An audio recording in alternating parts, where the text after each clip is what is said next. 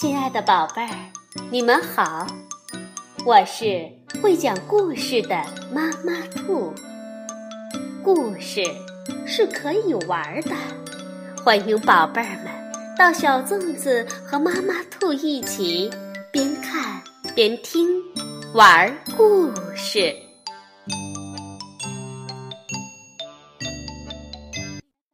宝贝儿，晚上好。欢迎收听妈妈兔的花样故事。今天我们继续来讲中国古典神魔小说故事《封神演义》第五章：哪吒出世。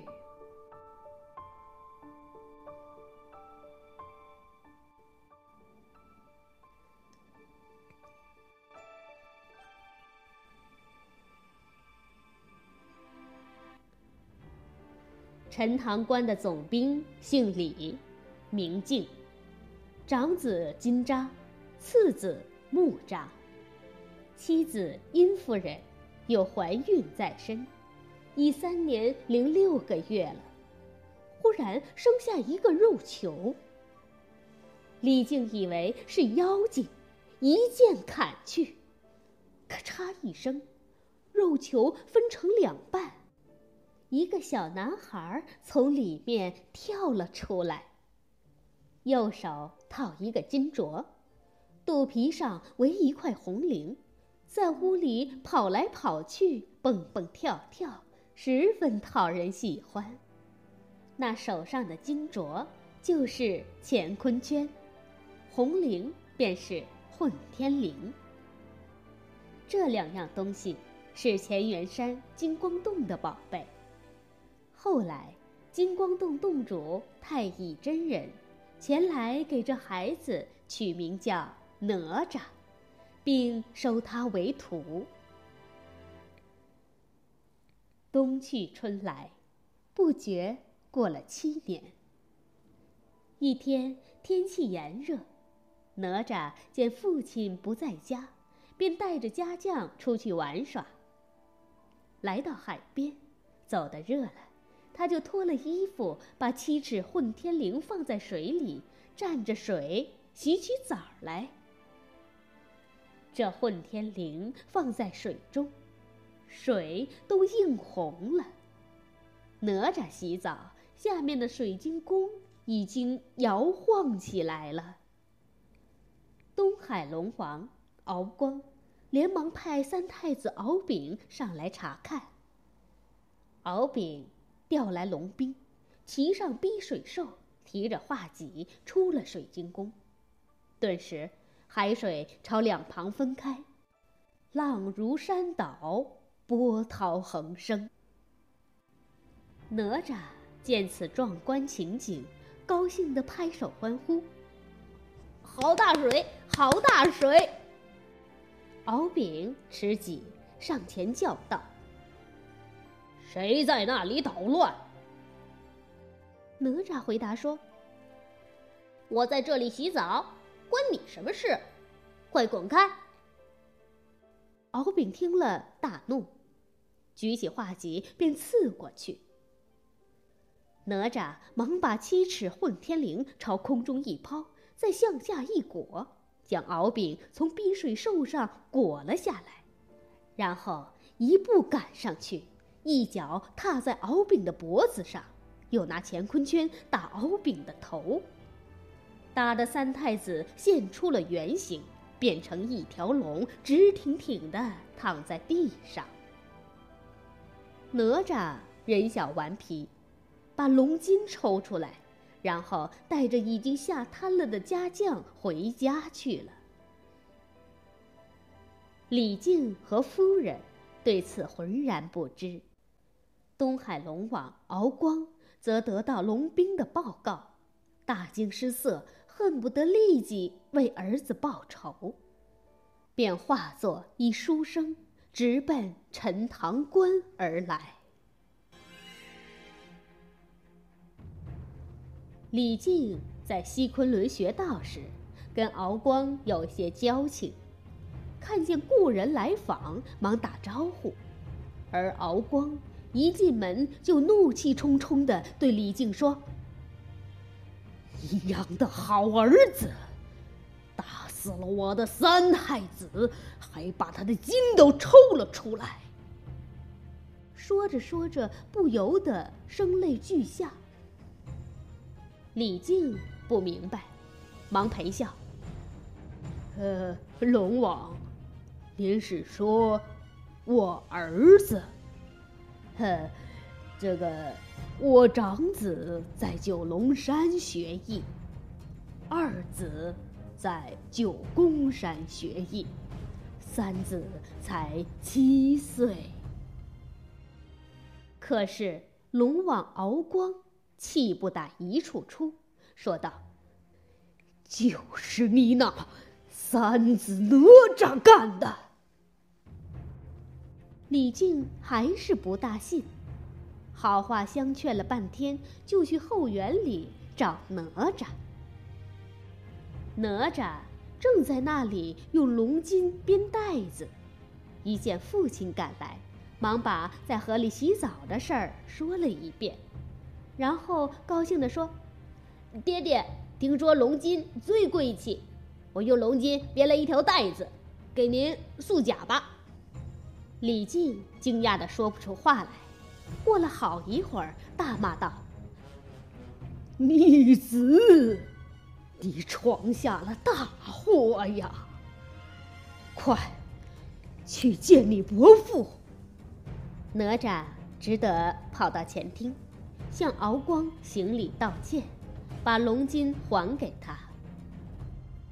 敖光一眼就见到了儿子的龙筋，顿时气得大骂李靖：“你生出这种逆子来，明天玉帝那儿见。”说完，气鼓鼓的走了。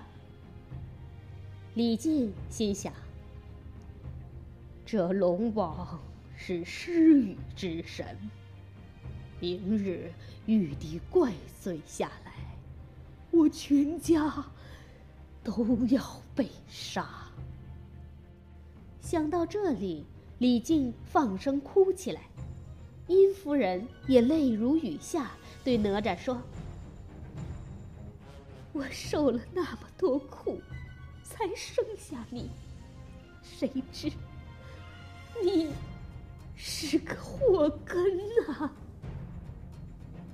哪吒见状，跪在地上说：“爹爹，母亲，孩儿绝不连累父母，我这就上乾元山找师傅去。”说罢，抓一把土朝空中一撒，就不见了。哪吒借土遁来到了乾元山，在师傅太乙真人的指点下，次日早早来到天宫门前等着，将那正欲上玉帝那儿告状的敖光狠狠揍了一顿，把他身上的鳞甲抓下来四五十片。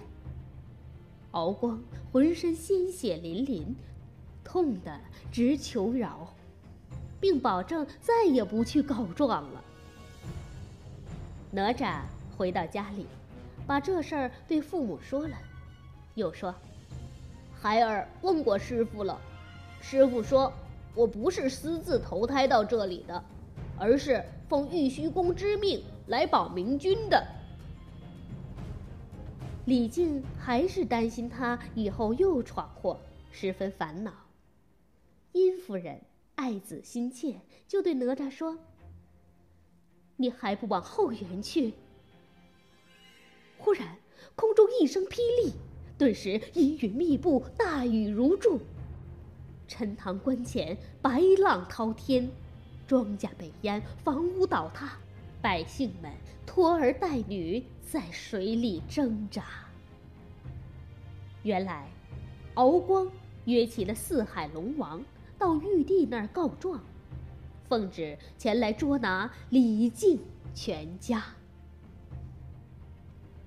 哪吒挺身而出，厉声质问四海龙王道：“纣王无道，老百姓吃草啃树皮，卖儿卖女过日子。你们身为正神，不设法帮助他们，还要因我牵涉无辜，用水淹他们，难道这也是玉帝让你们干的吗？说罢，哪吒跨前一步说：“我一人做事一人当，绝不连累父母和无辜百姓。”然后他毫不犹豫地从墙上摘下一口宝剑，嗖的一声抽掉剑鞘，寒光一闪，向自己的身上刺去。殷红的鲜血很快在地上绣成红花朵朵。可爱的哪吒含着微笑，死去了。李府一时哭声震地。四海龙王见目的已达到，便扬长而去。哪吒失去了肉体，魂魄则随风飞起，又回到了师傅那里。太乙真人对哪吒的魂魄说：“你老这么飘荡，也不行。”快回去，托梦给你母亲，叫她在离陈塘关四十里的翠屏山上给你建一座庙。你受三年香火，便可再现人形，辅佐真主了。哪吒。就真的托梦给了母亲。殷夫人醒来，告诉李靖，李靖却不相信，愤恨不平道：“都是这个逆子，害得我们好苦，你竟然还想着他！”殷夫人只得瞒过李靖，悄悄派人造了一座哪吒庙。庙里。香火很盛，百姓都说那庙里的神灵验。李靖听说，就问中军官：“这庙叫什么名字？”中军官回答说：“是哪吒行宫。”李靖大怒，马上赶到山上，指着哪吒的神像骂道：“畜生！”你生前扰害父母，死后还来愚弄百姓。骂完，便提起金鞭，砸毁了哪吒的金身，并放火烧了庙宇。哪吒魂魄又无所依托了，只好又去见师傅。哪吒向师傅哭诉了事情的原委。请求师傅救救他。太乙真人取出一些莲花、荷叶，在地上拼成一个人形，中间放了一颗金丹，施行法术，捉住哪吒的魂魄，往莲花荷叶里一推，只听一声响，跳出一个人来，神采奕奕，这就是哪吒的莲花化身。太乙真人又传哪吒一支火尖枪，赐他脚踏风火二轮，还给了他一只豹皮囊，囊中放着乾坤圈、混天绫及金砖一块。哪吒脚踏风火二轮，转眼便来到李靖府前，大叫：“李靖，我骨肉已还给你，你为什么还要毁我金身？”烧我行宫，今日我要报这一鞭之仇。李靖大惊道：“这畜生生前作怪，死后居然还魂，还跑来纠缠我。”他忙拿起画戟，上了青葱马，出帅府一看，果然是哪吒。李靖虽然剑法娴熟，但哪里是哪吒的对手？三五个回合，李靖就被杀得精疲力尽，汗流浃背，要招架不住了，赶紧往东南方逃去。哪吒架起风火轮，奋起直追。那风火之势如飞云闪。李靖正在两难之际，忽听见有人作歌而来。原来是九宫山白鹤洞普贤真人的徒弟木吒。木吒为了救父亲，拦住哪吒，大喝道：“天下无有不是的父母，你以子杀父，大逆不道！”哪吒忙叫道：“二哥，我已将骨肉还给李靖了，还有什么父子之情？”兄弟二人话不投机，大打出手。木吒不小心被哪吒的金砖打中，跌倒在地。哪吒赶紧又奔李靖，李靖抽身又跑。李靖跑得昏头昏脑时，遇上一位道人。这道人便是五龙山云霄洞文殊广法天君。天君刚把李靖藏起。就见哪吒气呼呼追上来，正要拿人，却被天君用金圈套住，不能动弹。这时太乙真人来了，哪吒忙喊：“师傅救我！”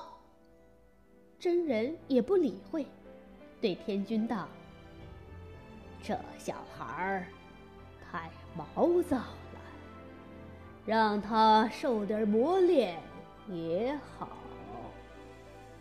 天君看着他那顽皮的样子，笑着把他放了出来。真人也把李靖叫了出来，责备道：“翠屏山毁庙一事，你确实不该心量窄小，致使父子反目成仇。”哪吒在旁。仍然气愤难平，恨不得吞了李靖。二仙心如明镜，真人说：“从今以后，你们父子和好，不许另生枝节。”李靖谢了真人，回陈塘关去了。哪吒敢怒不敢言。急得抓耳挠腮，长吁短叹。真人暗笑，过了一会儿，对哪吒说：“你也回去吧。”哪吒早就等着一句话，他架起风火轮就追李靖去了。李靖被追得上天无路，入地无门，急得像热锅上的蚂蚁。正在危急之际，山岗上出现了个道人。这道人马上藏起李靖，哪吒大怒，往山岗上冲来。道人往李靖身上啐一口，又朝他背脊上拍了一巴掌。有我在此，你就去杀吧。李靖只好持戟刺来。哪吒。持火尖枪相迎，父子俩杀了五六十回合，哪吒竟累得满面流汗，不禁纳闷儿，心想：李靖本来杀不过我，刚才一定是那道人搞出的名堂。于是哪吒跳出圈子，一枪朝道人刺来，那道人口一张，吐出一朵白莲花，接住了哪吒的火尖枪。哪吒大怒，抓过枪劈头又刺。道人把袖子朝上一举，只见云绕雾罩，一座塔落下来，把哪吒罩在里面了。道人双手往塔上一拍，塔里着火了，哪吒被烧得大叫：“饶命！”道人说：“哪吒，你可认父亲？”哪吒只好说：“我认。”道人就收起宝塔，又道：“你给父亲叩头。”哪吒口上答：“父亲，孩儿知罪了。”心里却仍不服，暗暗思量：“哼，离就，你总不能一直带着道人走吧？”这时，道人对李靖说：“李靖，我给你这座宝塔，哪天哪吒不服，你就罩起来烧他。”道人又对哪吒说：“哪吒，以后你们要父子和睦，一起辅佐明君。”哪吒无可奈何，只好回乾元山去了。李靖跪下请教道人的姓名，道人说：“贫道是灵鹫山玄觉洞燃灯道人。”如今商纣失德，天下大乱。你不必做官，先隐居一段时间，以后再辅佐明君，建功立业。李靖听罢，拜谢而去。好，宝贝儿，哪吒出世就讲到这里，下一次我们来讲第六章。姜子牙出山。晚安，宝贝儿。